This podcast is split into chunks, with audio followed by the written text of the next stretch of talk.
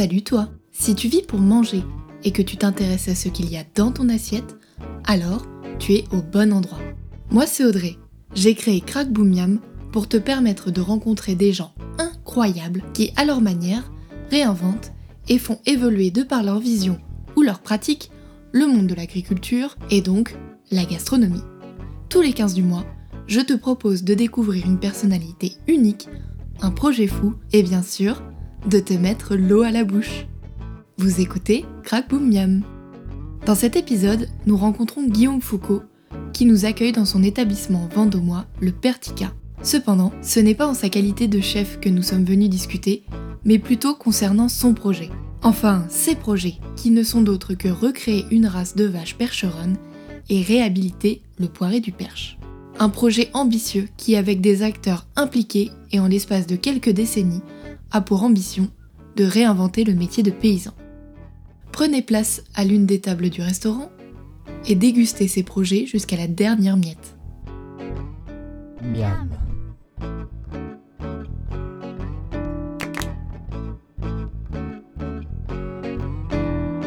Miam. Aujourd'hui, nous sommes avec Guillaume Foucault. Merci Guillaume. Merci à vous. Qui va nous parler d'un projet absolument incroyable qu'il est en train de mener pour réhabiliter le poiré du Perche et la race de vaches percheronne. Est-ce que vous pouvez nous expliquer le projet concernant le poiré et la vache percheronne?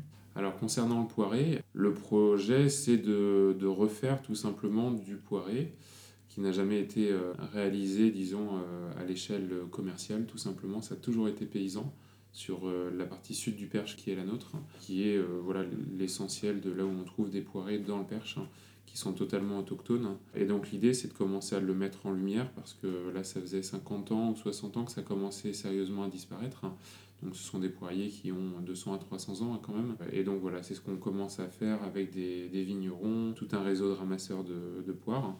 Et puis un jour, on peut peut-être rêver à, à aller jusqu'une AOP. Euh, et ça, je pense que ce sera dans un deuxième temps. Quoi. Pour ceux et celles qui ne connaissent pas le poiré, qu'est-ce que c'est Le poiré, c'est ce que certains appellent le cidre de poire. C'est-à-dire que ce sont tout simplement des poires qui sont ramassées de, donc de grands poiriers, qui, euh, comme je disais tout à l'heure, qui font 20 mètres de haut. Et donc on presse hein, comme un, une pomme pour le cidre, quoi, exactement pareil, sauf que après, gustativement, c'est beaucoup plus fin. On est vraiment à mi-chemin entre un cidre et un champagne. Et d'ailleurs, ce que les anciens appelaient le, champagne de poire en fait dans la région. Ensuite, pour ce qui est de la, de la percheronne, euh, donc la vache percheronne, l'idée est clairement de redonner du sens au territoire, en partie avec des éleveurs qui sont, qui sont aujourd'hui passionnés, pour tenter un jour de officialiser finalement la race de vache percheronne qui, qui a existé finalement euh, avant sur nos territoires, et aussi dans un premier temps d'accompagner cette bête hein, d'un cahier des charges qui est hautement qualitatif. C'est-à-dire euh, qu'en gros, euh, on a euh, voilà, un minimum de 60% de haies autour de chaque prairie. On a calé les choses à 7 poiriers pommiers de variétés autochtones, donc greffés par la main d'homme, de variétés totalement autochtones, aussi pour boucler la boucle avec les ramasseurs de, poires, etc. etc.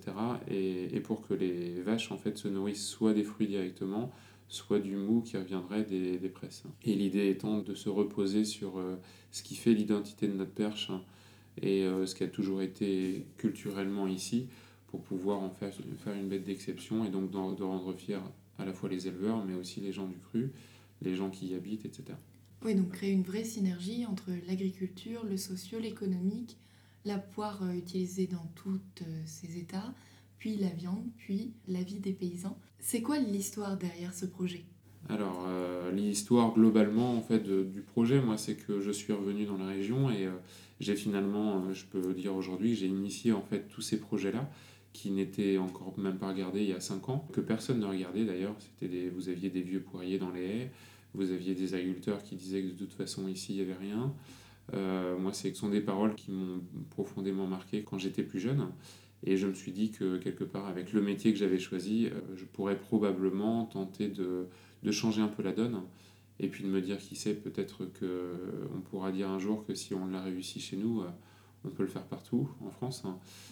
C'est ce que j'aime aussi, moi, de, de, mon pays, c'est que pour avoir bourlingué un peu partout, même dans le monde, je me suis vite aperçu qu'ici, on a une chance incroyable. C'est globalement partout en France, on peut faire une demi-heure de route dans un sens ou dans un autre. On se retrouve dans une région très différente, euh, donc avec des sous-sols différents, des, des, traditions différentes, etc. Honnêtement, ça fait voilà, peut-être 50-60 ans que ça commence à être lessivé tout ça.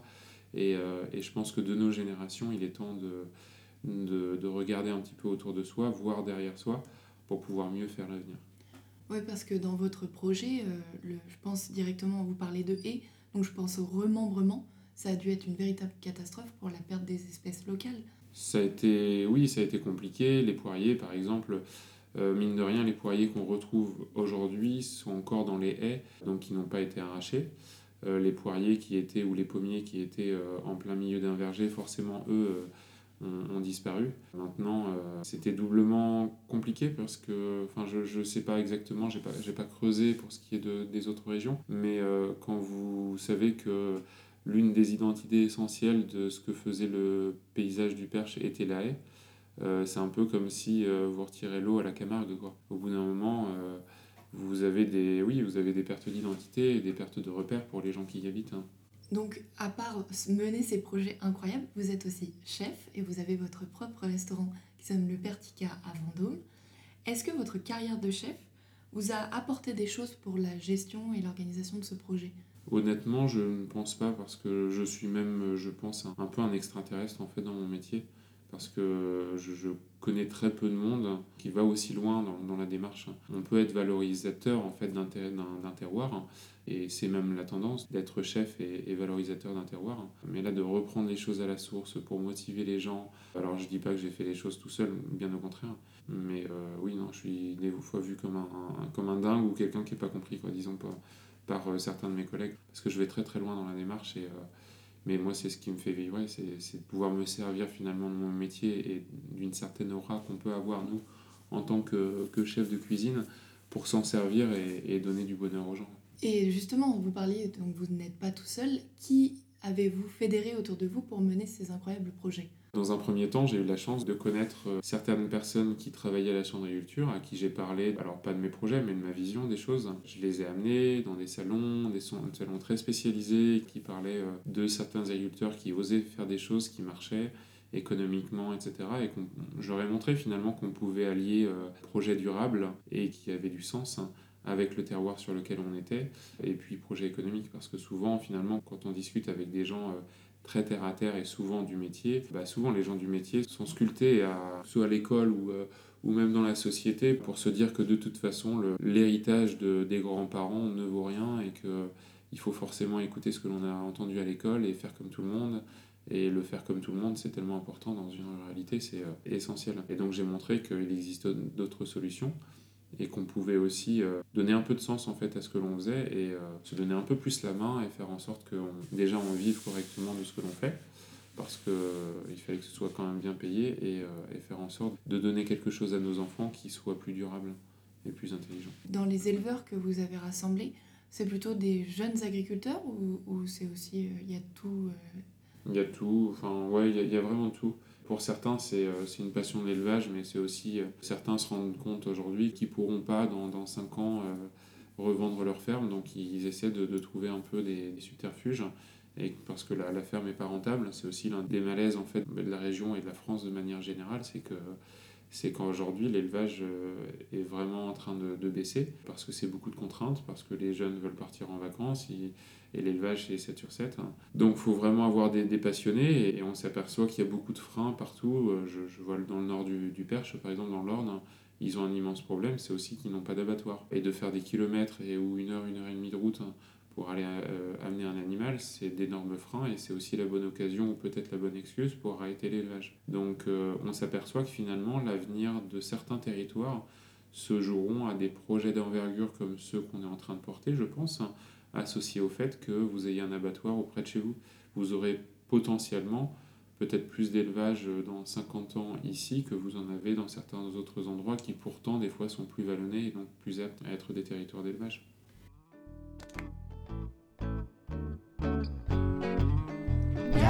En parlant des haies et donc des poiriers qu'il y a dedans, euh, vous avez à peu près combien de variétés de poiriers dans ces haies euh, qui sont utilisées pour ce fameux cidre de poire? Alors, pour les, variétés, on ne sait pas exactement. C'est-à-dire que nous, on a une petite ferme à Sargé-sur-Bray. Euh, on a des variétés dont on n'a pas les noms. On les a montrées à l'association des gros cœurs de pommes, qui est une, association qui milite euh, pour le maintien de ces, variétés. Ils ne les connaissent pas. Il est possible que moi, j'ai des variétés chez moi, que mon voisin n'a pas, et qu'on ne trouve euh, nulle part ailleurs. Donc à première vue, moi je dirais environ pas moins de 50-60 variétés euh, totalement autochtones qu'on ne trouve pas ailleurs. Et c'est qu'à vue d'œil. Je pense que c'est un peu comme, euh, si des vignerons l'écoutent, c'est un peu comme je pense la vigne avant le phylloxéra. C'est-à-dire que euh, il y a eu des hybrides, des choses, des machins, les, oiseaux qui ont mangé le fruit, qui ont mis le pépin un peu plus loin, qui a donné un, fruit différent de ses parents et donc qui donnera des fruits aromatiser différemment, etc. C'est génial parce qu'en fait, on met en place tout un réseau, parce que ça n'a jamais existé en dehors des gens qui faisaient du, poiré pour eux. Et donc des jeunes ramasseurs, là, par exemple l'an dernier ils étaient deux, là ils passent à six hein, ramasseurs. Normalement deux vignerons donc aujourd'hui en, fond. L'an prochain je pense plus. Hein. En fait les, les, ramasseurs démarrent en général sans trop savoir. Et l'année d'après ça marche toujours, c'est qu'ils sont passionnés par le truc parce que finalement à chaque fois qu'ils découvrent un nouveau verger, un nouveau propriétaire, un cas de poirier, l'autre qu'on a trois, etc. Ils découvrent toujours des, nouvelles variétés. Tous les ans, ils en découvrent. Et est-ce qu'on peut se procurer euh, ce poiré euh, du Perche actuellement? Oui, oui, il faut appeler le, domaine des Capriades qui est sur la vallée du Cher, qui est le premier à, avoir commencé à en faire. Et donc, il continue à en faire. Là, on devrait être à près de 5000 bouteilles, je pense, cette année. Il faut se dépêcher parce que ça part déjà au Japon. Euh, ça part un peu partout, donc ça commence à, se, voilà, à plaire beaucoup. Puis l'an prochain, j'espère un, Normalement, on devrait faire le premier salon bulle au centre qui se fait normalement sur la vallée du Cher depuis un certain nombre d'années, essentiellement sur le raisin, donc euh, qui est assez particulier en France puisque l'essence de ce salon, ce sont les bulles. Et l'idée, c'est aujourd'hui de le faire une année sur deux, donc à Montdoubleau dans le Perche, du Loir-et-Cher, de le faire essentiellement autour du cidre et du poiré donc avec des, euh, Italiens, Suisses, euh, il y a des Espagnols qui doivent venir, des Géorgiens aussi, peut-être des Japonais aussi.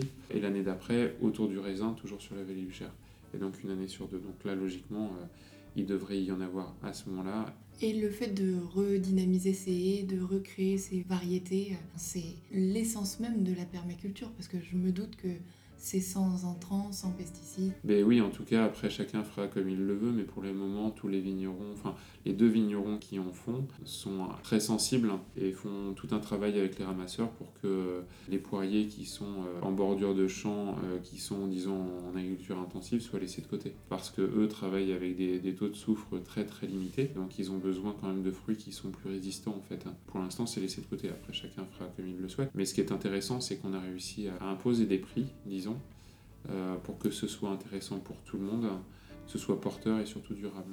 On est les plus hauts prix aujourd'hui en termes de, prix à la tonne. Il n'y a pas plus élevé en France que chez nous en fait. Donc on, veut démarrer assez, assez haut pour que ce soit justement durable. Dans le côté vache, dans le côté percheronne, donc c'est une vache à viande. Et comment on fait pour recréer une race de zéro?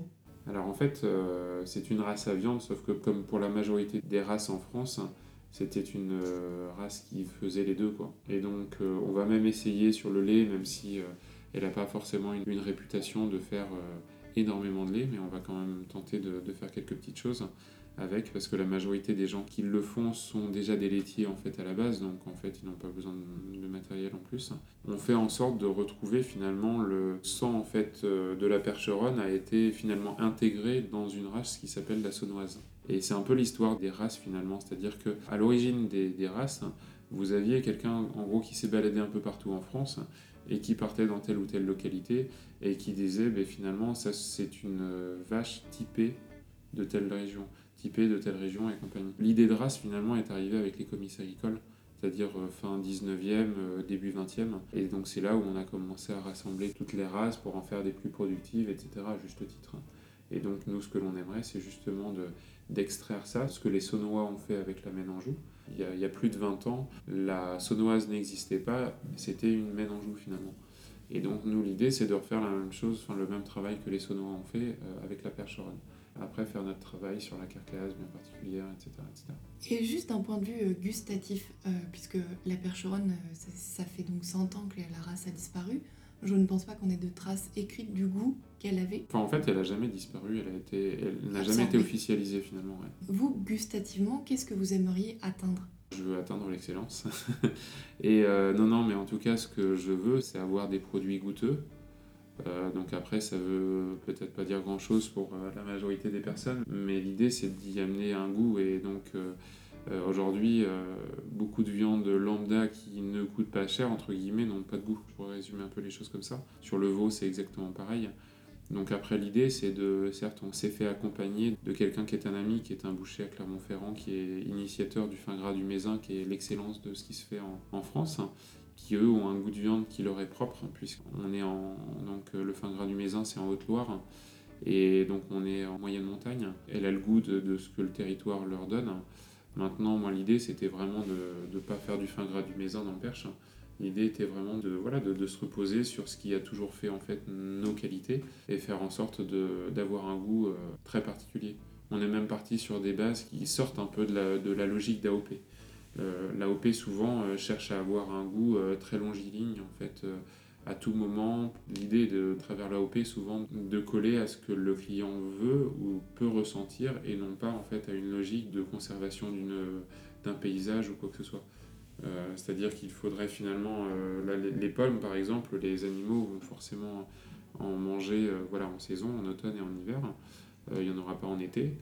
Et alors je ne sais pas si un jour on pourra en avoir un AOP, mais l'idée était vraiment de, coller à ce qui pouvait se faire avant euh, et qui pouvait donner en fait une particularité à la viande. Euh, donc est-ce que ce sera une, certaine cohérence avec un AOP Je ne suis pas toujours sûr parce qu'aujourd'hui la logique de l'AOP c'est un peu, un peu finalement hors sol par rapport à la logique de ce que l'on aimerait nous en fait. Nos priorités, nous, c'est la conservation finalement de certaines variétés de fruits qui donc euh, sont ingérés par les animaux. Les pousses aussi de ronces, les pousses d'épines noires qui vont nourrir aussi les animaux, qui ont des, goûts de mûres, d'amandes amères, etc. dans les haies. Mais ça, c'est printanier, les pommes, c'est automne-hiver. Alors logiquement, il est possible que vous ayez à terme, quand tout ça, sera bien mis en place, hein, une viande en fait qui sera légèrement différente l'hiver, du printemps, etc. Et c'est ce que l'on veut finalement. C'est ce qui fait la vie finalement. Et les logiques d'AOP, souvent, si je me trompe pas, mais ça je, mets des gros guillemets à ça, c'est que finalement, si vous goûtez demain un cidre AOP, euh, cidre du Perche, hein, il faut qu'il soit exactement le même euh, toute l'année. Et d'un propriétaire quasiment à l'autre, c'est-à-dire avec un juste équilibre d'acidité, d'amertume et machin, tout ça. Alors que la réalité des choses, c'est qu'il y a 100 ans, vous preniez des cidres du Perche, hein. certains avaient des pommes un peu plus amères, d'autres avaient des pommes plus acides. Donc finalement, on était plus sur une logique de conservation de variété pour la variété plutôt qu'une espèce de uniformisation du goût. Et ça, dans la temporalité, vous l'incluez dans quelle forme de timeline? Je sais pas, on peut, imaginer ou on peut espérer avoir une reconnaissance de race dans 20 ou 30 ans. Nous, on initiera les choses et ce sera les autres qui finiront, je pense. Après, c'est pour ça qu'on a aussi démarré un travail de fond parce que moi, je trouve que retrouver une race comme retrouver en fait des variétés de, de poires pour les mettre dans un genre de musée vivant, pour moi, ça n'avait pas grand intérêt. Il fallait vraiment qu'il y ait un intérêt économique, et donc identitaire, et donc d'une fierté régionale, etc., pour que ce soit porteur et durable. Donc l'idée était que l'on l'amène en fait d'un cahier des charges. Et donc là, ça a été euh, trois ans de travail où il a fallu euh, amener euh, le matin, à 4 heures du matin, les éleveurs à Rungis avec l'un des meilleurs bouchers de France qui leur montrait un peu le, la concurrence, le ci, le ça, euh, le débouché qu'il pouvait y avoir, etc. Parce qu'on s'aperçoit que l'un des, freins qu'il peut y avoir dans nos campagnes, c'est pas le savoir-faire, certainement pas. Beaucoup d'agriculteurs ne rêvent pas et donc euh, finalement se consomment euh, là où ils peuvent, c'est-à-dire près de chez eux. Et près de chez eux, c'est souvent les supermarchés. Les supermarchés, c'est pas forcément d'une grande qualité et donc ne s'autorisent pas à penser que un jour on peut faire un, fromage de grande qualité et qu'il y aura forcément un débouché. Euh, voilà, quand, on connaît un peu les villes, on sait qu'il peut y avoir, euh, en allant chercher les petites fromageries, etc., un peu partout en France, hein, et il y a une demande et il y a une vraie demande. Par contre, le ticket moyen est bien plus élevé. Pour des micro-filières, c'est possible. Mais c'est pas évident de le faire euh, comprendre parce que ces mêmes personnes, d'une part, ne, s'autorisent pas à rêver et en fait ne sont pas consommateurs de ce genre de produits. Donc quand on n'est pas consommateur, c'est doublement compliqué de leur faire comprendre les choses. L'idée de l'exigence de la vache, plus on pourrait penser à du mouton de présalé ou du bœuf de Kobe. Complètement. Donc revenir à une histoire de saisonnalité en fait. Ah bah complètement, et puis être, être respectueux de, tout ça. Et, puis je le dis encore une fois, c'est aussi d'y mettre un prix en face. Hein. parce que jusqu'à maintenant, les agriculteurs étaient. Enfin, moi, je le vois parce que ça me passionne tout ça finalement. C'est d'avancer avec des gens sans carcan, sans. On est aussi aujourd'hui, je trouve, dans une société où quand on regarde les médias, quand on les écoute, etc., on est quand même beaucoup dirigé par des citadins. Alors peut-être qu'il y a de plus en plus de questions qui se posent par rapport à ça et c'est tant mieux. Donc aussi la société est dirigée aussi vers un certain discours qui plaît à certains des citadins. Et, moi ce que j'aime là-dedans c'est finalement de ne pas avoir de carcan, pas de hier et d'écouter tout le monde même des gens moi, qui me voilà qui me font pas toujours plaisir parce que ça me ramène des fois à une enfance où j'ai vu des choses qui n'étaient pas très plaisantes à voir. Mais en même temps si on met pas les pieds dedans on, on changera rien quoi. Et moi l'intérêt de tout ça finalement c'est de me dire bon allez j'ouvre la porte à tout le monde et puis j'écoute tout le monde et on parle de plus en plus honnêtement et entier et donc, quand on connaît les problèmes de chacun, on peut mieux les résoudre en fait. Hein. Et donc, c'est pour ça que ça faisait des années que je réfléchissais à l'idée de, tout ça finalement. C'est-à-dire, de, on s'aperçoit que finalement, effectivement, le, les dans le Perche, hein, mais comme ailleurs, c'était avant tout une contrainte à la fois parce qu'au niveau de l'Europe, c'est pas, c'est pas reconnu. Et puis aujourd'hui, il bah, faut dire les choses comme elles sont, même si euh, on peut toujours essayer de les défendre, mais pour un agriculteur qui a 200 hectares, c'est essentiellement une contrainte. Il faut l'entretenir, il faut faire ci, il faut faire ça. C'est du terrain en moins, donc euh, des subventions en moins. Donc en fait, il a fallu prendre la solution à l'inverse en se disant comment on peut faire, comment moi, demain, en tant que cuisinier, qui à première vue n'a pas beaucoup de pouvoir là-dedans, je peux faire pour euh, leur amener les choses comme étant une chance. Et finalement, je l'ai vite trouvé avec tous ces projets-là, où on s'aperçoit qu'aujourd'hui, euh, cet hiver, il va y avoir plusieurs kilomètres de haies de replanter, plusieurs centaines de poiriers de pommiers qui vont être replantés sur le territoire, ce qui n'est jamais quasiment arrivé depuis la nuit des temps quoi, sur notre territoire. Et tout ça parce que voilà, on a réussi à leur trouver une solution. On s'est donné des objectifs de, prix et qu'il faut que ça passe par là. Je veux dire, je suis désolé, mais les, les, supermarchés sont pas la base en fait. Hein. Beaucoup de gens euh, prennent les, prix de supermarché comme une base, mais ce n'est pas une base. Hein. Euh, c'est les plus bas prix qui puissent exister. Et je pense honnêtement à l'idée que demain sera certainement fait de gens qui mangeront moins de viande, mais de la meilleure. Donc l'idée était d'aller dans ce sens-là et de se dire, mais de toute façon, sur une micro-filière comme la nôtre, hein, euh, parce qu'aujourd'hui on a 8 éleveurs, mais il y en a, d'autres qui vont rentrer. On va forcément pas avoir uniquement un débouché local, mais beaucoup plus national, peut-être même un jour international. Et l'idée étant de partir à l'inverse. La tendance qu'il y a aujourd'hui aussi, c'est de, de, faire du local pour du local, sauf qu'en faisant du local, euh, vous mettez en concurrence les voisins. Et moi, je pense que c'est aussi l'une des, des problématiques qu'il y a eu en termes de rapport de ruralité c'est d'avoir pendant ces dernières décennies des gens qui se mangeaient le nez, entre guillemets, pour être polis, euh, les uns les autres, pour euh, aller récupérer les hectares de celui qui allait tomber à la retraite, euh, qui allait passer devant, qui allait mettre plus cher que l'autre, donc les gens se parlent plus. Enfin, des histoires comme ça, il y en a énormément en fait dans la ruralité. Et, et ça a été encore en plus, hein, parce que j'aime bien me mettre des, difficultés, de me dire comment on fait pour que les gens aient un peu plus envie de se donner la main plutôt que de se se bouffer le nez. Quoi. Et donc euh, l'idée de créer en fait des, entités régionales entières avec des, des gens de coopération, des coopératives finalement, coopératives positives, était je pense pour moi la solution. C'est-à-dire d'une part ça donnait un rayonnement au moins régional si c'est pas national à un territoire. Euh, et puis ça donnait à terme aussi euh, envie à des gens de venir sur un territoire, passer un week-end, deux semaines, je sais pas, de vacances, parce que le rayonnement en fait de, cette ruralité, c'est en fait une vache comme vous pouvez avoir le, cas en Aubrac, où 90% je crois des, euh, des, gens qui arrivent en Aubrac veulent voir une chose, c'est la vache Aubrac.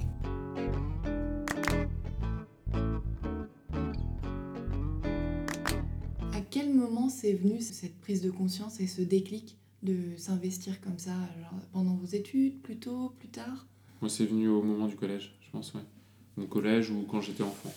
Parce que, voilà, comme je disais tout à l'heure, je suis comme beaucoup de gens dans le Perche qui a été très marqué par euh, les arrachages de haies, etc.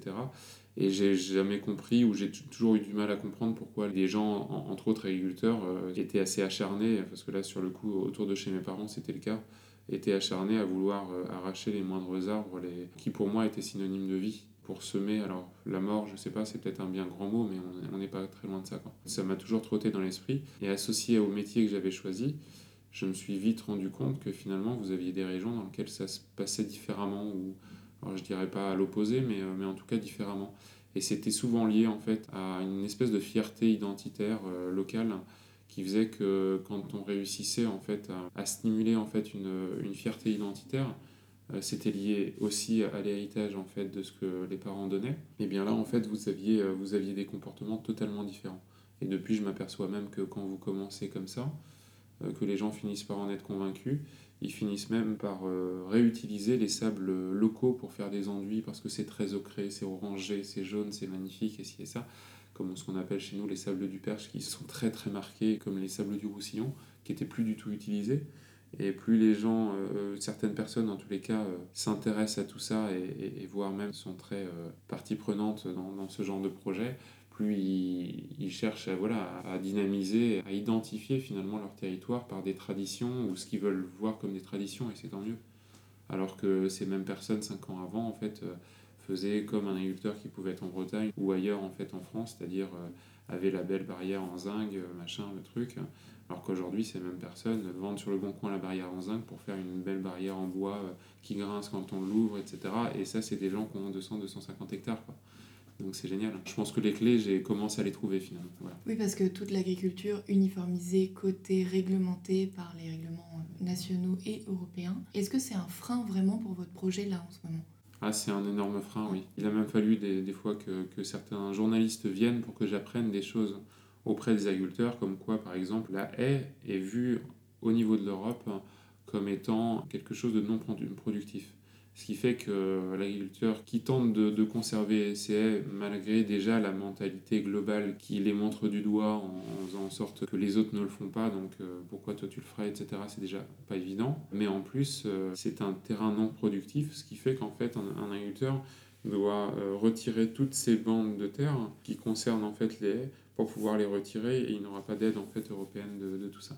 Donc en sachant qu'aujourd'hui il est, il est montré qu'avec des déchiqueteuses etc c'est tout à fait euh, rentable et donc c'est productif. Hein. Et malgré cela en fait l'Europe met énormément de temps à, à changer d'avis mais c'est dommage parce que finalement c'est l'Europe qui en partie euh, montre le mauvais exemple. Quoi. Et pour les gens qui vous pensent passéistes, qu'est-ce que vous pouvez répondre? Euh, voilà, quand on. Je pense pas, enfin moi j'ai pas de vision euh, passéiste du tout de, de tout ça. C'est euh, oui, ça, ça pourrait être effectivement la, la petite critique qui reviendrait, etc. J'ai trop vu justement en fait dans ma vie des gens qui partaient du principe, bah, comme dans l'agriculture, qu'il euh, fallait absolument tourner la page, mettre de côté tout l'héritage que l'on avait pour pouvoir repartir toujours d'une page nouvelle.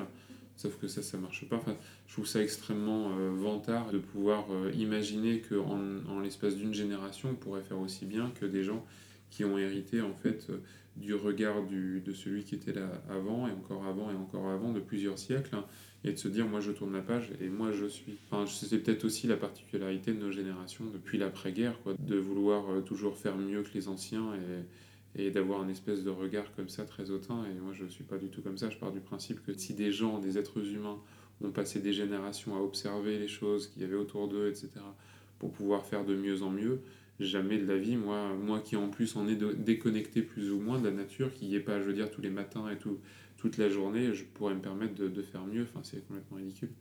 Je pense qu'il n'y a pas mieux que de regarder le, le passé pour mieux faire l'avenir. Noter les leçons. Bah, c'est compliqué, hein c'est compliqué. Et y a, oui, il y a beaucoup de gens qui fonctionnent comme ça. En... Mais bon, je, ouais, bref, je trouve ça ouais, un peu ridicule. Mais euh, du côté en fait de, de ce perche-là, euh, donc le, le, perche du Loir-et-Cher, il y a toujours un sentiment de... Enfin, c'est compliqué parce que historiquement et culturellement, ça les, les gens en parlent pas beaucoup, mais euh, on, a culturellement toujours été tiraillé entre un Vendôme qui se voulait comme euh, terroir de vigne. Donc souvent, culturellement, les terroirs de vigne veulent se voir plus grands et plus, euh, comme je disais tout à l'heure, plus on remonte dans les générations et plus les gens ont, des a priori et, et, aiment exister à travers le fait d'écraser l'autre, finalement. Et cette partie du Perche du Loir-et-Cher a toujours été euh, vachement tiraillée entre, euh, voilà, dépendant du vent de moi avec un vent de moi qui le regardait de haut, en disant vous, vous êtes les, les gens qui, qui sont les pieds dans la boue et, et nous on a les pieds dans la vigne. Mais il y, avait, il y, a, y a vraiment quelque chose de cet ordre-là encore aujourd'hui. Et puis un, un perche de l'Orne là-bas qui se veut comme étant le cœur, le cœur du perche, le plus beau du perche, etc., qui n'a pas envie de nous reconnaître. Et, et c'est marrant parce que finalement tout ça, ça vous donne quelque chose qui est très proche de... Euh, un peu comme un enfant qui ferait partie d'une fratrie de, de quatre et qui serait délaissé. C'est souvent celui qui arrive plus mmh. que les autres. Et il y, y, a un peu, y a un peu ce truc-là parce que quand vous regardez la maison botanique aujourd'hui qui a été créée par Dominique Mention, c'est une vraie référence. Il n'y a pas un quart de ça dans le perche de l'Orne. Quand vous regardez euh, même la commanderie d'Arville, aujourd'hui, où les élus euh, demandent à, à, intégrer le parc, euh, on sait déjà qu'au moins cette, cette nouvelle commune là, dont fait partie la commanderie des Templiers euh, va forcément intégrer le parc parce que le parc veut absolument que la commanderie en fasse partie. Et, et plein de choses comme ça en fait. Hein. Et c'est marrant parce qu'il y a une espèce de truc comme ça à vouloir nous délaisser. On n'est plus, on peut pas dire qu'on est meilleur que les autres, mais on se bouge deux fois plus pour exister en fait. Ouais, c'est ça. ça Et, et donc on se montre un. Là, des projets comme celui-ci, quand on était au dîner paysan, j'ai pris mon pied parce qu'en fait on a cassé les frontières. C'était quelque chose de profondément privé. Donc là, ce coup-ci, on n'avait pas besoin des autorités, des trucs, des machins. Et donc, euh, on, a, on a amené en fait des, donc des producteurs de l'Orne en partie. Et donc, il y avait des gens d'ici et ils étaient, euh, ouais, ils étaient assez hallucinés de voir le, travail que l'on faisait parce qu'eux, ils ont pas. Voilà, ils nous disaient, on, on est encore dans des guerres de clochers. euh, toujours, voilà, très défaitiste, très ci, très ça. Euh, ouais, ils en revenaient pas de, voir en fait cette espèce de, truc qui est en train de se créer. Bon, après, je n'y suis pas pour rien, quoi, mais, mais, mais moi, j'aime cette idée de. Là, par exemple, sur le projet des, poiriers, ce qui est magique, c'est que contrairement à une vigne où euh, on s'aperçoit, c'est le cas à Vendôme, mais c'est le cas aussi ailleurs, que plus on avance dans les générations, moins les gens sont sensibles en fait à l'héritage qu'ils ont, qu'ils n'ont plus. C'est-à-dire que, je schématise un peu, il n'y a, pas si longtemps que ça, chacun faisait son petit vin autour de Vendôme. Aujourd'hui, c'est plus du tout le cas. Vous, avez, vous pouvez avoir des gens avec une personne qui a, je sais pas, qui a fait sa, belle maison de lotissement à un endroit. Le mec adore la bière, il va boire que de la bière. Il a beau avoir de la vigne à côté sur chez son voisin, ça lui appartient à son voisin. L'un ne goûtera jamais ce que l'autre fait. Et là, c'est dommage parce que vous cassez en fait une espèce de cohérence en fait territoriale, c'est-à-dire que les gens ne s'accaparent plus les richesses de leur propre territoire. Et ça, c'est en partie parce que ça n'est plus chez eux en tant que propriétaires. Mhm. Et ce qui est magique en fait avec le, le poirier, c'est que on dit quand on greffe un, un poirier, euh, on dit souvent, les anciens disaient quelque chose qui est très vrai, c'est 100 ans pour grandir, 100 ans pour produire et 100 ans pour mourir. C'est-à-dire qu'un poirier, la majorité des poiriers qu'on trouve sur le, le territoire ont été greffés avant la Révolution française. Donc c'est en termes de patrimoine vivant, c'est incroyable.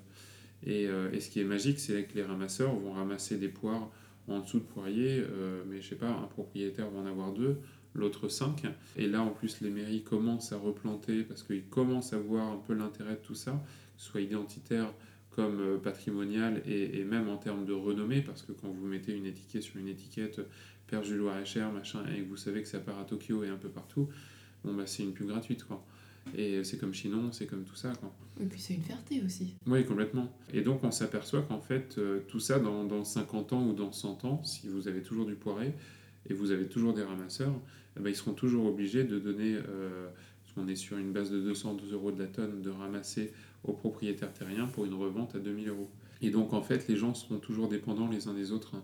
Et j'a- j'aime cette dépendance parce que c'est une dépendance positive. Et, euh, et donc, là, les éleveurs de Percheron qui replantent, hein, des poiriers, des pommiers, machin, euh, vont forcément, alors soit finiront par produire eux-mêmes, ou par reproduire comme leurs grands-parents, ou alors feront, euh, voilà, laisseront les ramasseurs venir, Mm. ils reviendront, mais alors forcément quand vous savez que vous avez, euh, je sais pas moi, 10% de la bouteille qui vient de chez vous, euh, bah, c'est forcément plus valorisant que quelque chose où vous vous dites, bah ok, vous, on, a, on a des gens qui font du cidre dans le coin, mais moi j'ai pas de verger, et puis, puis voilà quoi, donc... euh, vous avez quelque chose, dès lors que c'est de l'ordre de l'appartenance, vous avez, vous, vous avez forcément un intérêt, euh, un intérêt euh, psychologique et, et donc ça va plus loin que certaines régions de vigne, je pense. Ouais, cette cohésion et cette synergie créent une appétence euh, en, en Je- fierté, en égo. Ouais, je pense, ouais. Oui, et puis je pense qu'on fait partie de ces régions qui ont besoin d'aller dans ce sens-là. Pour avoir habité deux, deux ans dans le sud, vous avez des territoires où c'est tout l'inverse, ils sont très fiers. Et il y a des fois, on le- mais chez nous, c'est tout l'inverse. Au nord de la Loire, c'est vraiment l'inverse. hein. On a beaucoup de richesses, mais les gens sont, sont tellement convaincus que c'est mieux ailleurs, c'est impressionnant. Bah, D'ailleurs, la Touraine, on dit qu'il n'y a pas d'accent, on dit que Oui, Euh, on, alors, voit on qui- on voit ce qu'il n'y a pas, mais on voit pas ce qu'il y a. Quoi. on connaît le patrimoine que des châteaux, euh, il n'y a rien Ouais. de... Bah après, ça, c'est peut-être aussi le problème de la région centre. Mm. Ce que je dirais quand euh, c'est Da Vinci News, c'est ça, qui doit venir. À chaque fois, là, depuis trois ans qu'ils mettent le paquet sur la communication touristique euh, de la Loire, nous, ça fait quasiment trois ans qu'on voit plus beaucoup de, de touristes ici. Ah ouais. Donc là, c'est. Puis là, en tant que Covid, c'est Mm. dur, quoi. Oui. Et par contre, nos collègues à une demi-heure d'ici cartonnent, ils ont fait un super été, machin, bidule. Donc bon, ça va, quoi. Enfin, je veux dire. euh, euh, quand vous voyez des publicités euh, télévisuelles sur euh, le Languedoc-Roussillon, vous voyez pendant une minute un, un espèce de patchwork des différents paysages que vous pouvez voir, etc. Moi, j'ai grandi en région centre. Ça fait bientôt 40 ans que j'entends toujours des responsables politiques qui disent comprend pas parce qu'en fait, on fait la pub sur la Loire, et on n'arrive pas à caler les gens plus de deux jours quelque part. Enfin, je sais pas, je suis que cuisinier, quoi, mais à première vue, si vous, communiquez, si vous ne faites que communiquer sur le petit trait bleu qui est au milieu de cette grande région, et eh ben forcément, les, les gens, enfin, moi, si je veux visiter le, le Rhône un jour, je ferai forcément ça, quoi. Je resterai deux ou trois jours quelque part, c'est juste du bon sens.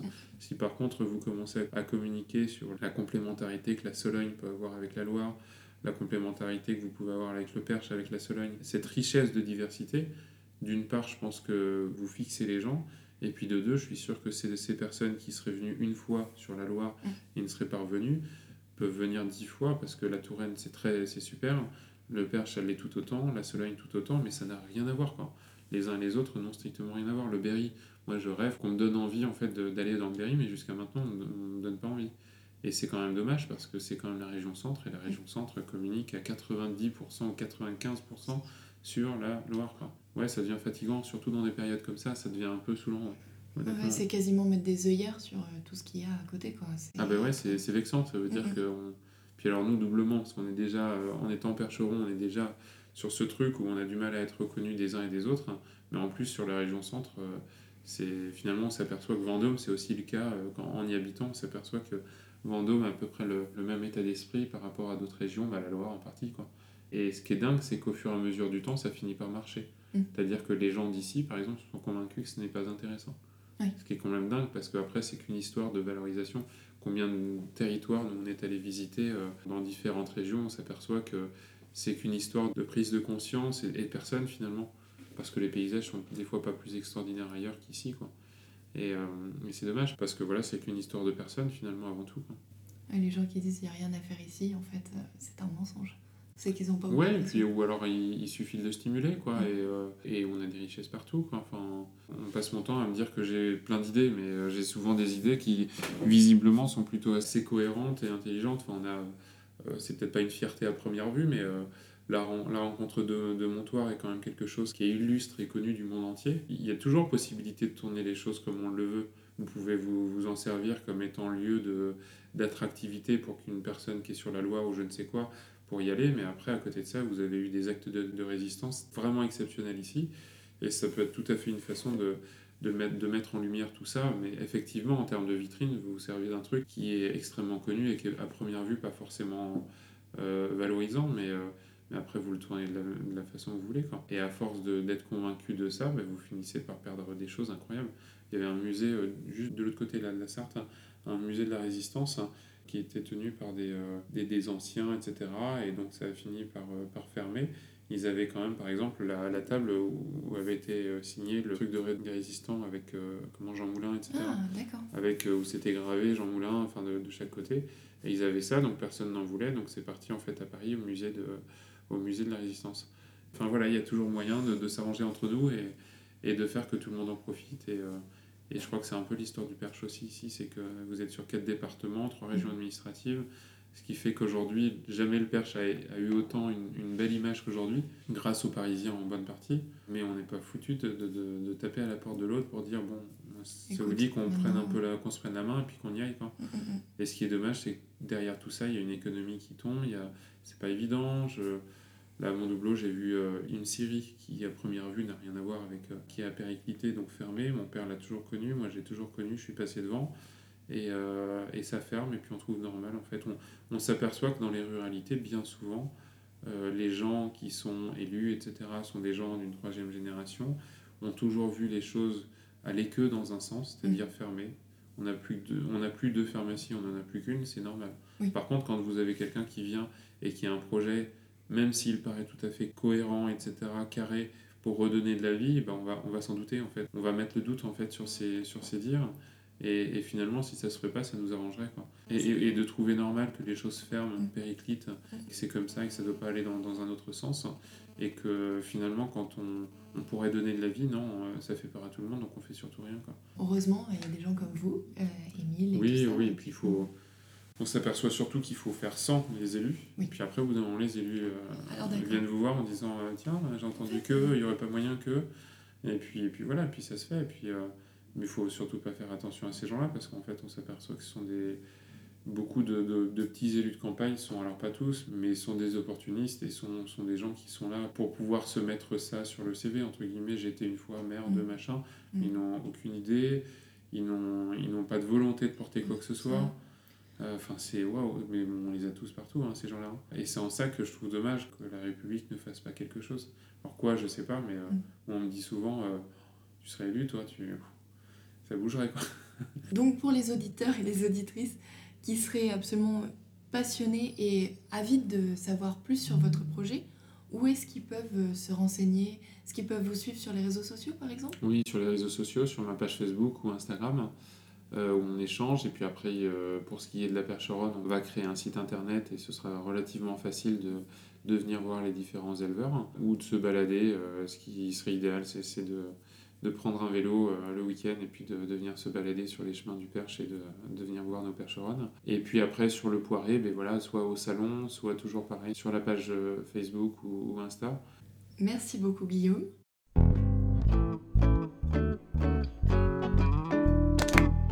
Ces réflexions autour de la valorisation du territoire peuvent être appliquées à bien d'autres endroits en France. Et ce sont grâce à des projets qui sont menés par des personnes comme Guillaume que le monde et l'agriculture de demain peuvent évoluer. D'ailleurs, si le sujet vous passionne, je vous conseille l'excellent ouvrage de Maxime de Rostolan, On a 20 ans pour changer le monde, aux éditions Larousse. Je remercie encore Guillaume pour sa disponibilité et son enthousiasme, Évidemment, je ne peux que vous inviter à soutenir autant que possible les restaurateurs et restauratrices près de chez vous. Si cet épisode vous a plu, vous connaissez la ritournelle, on like, on partage, on commente sur le Facebook et l'Instagram de Crack Et moi je vous dis au mois prochain. Crack est un podcast produit par moi, Audrey Léoté, montage et mixage par Alice Krief, générique par Vincent Bureau et Jean Gillet.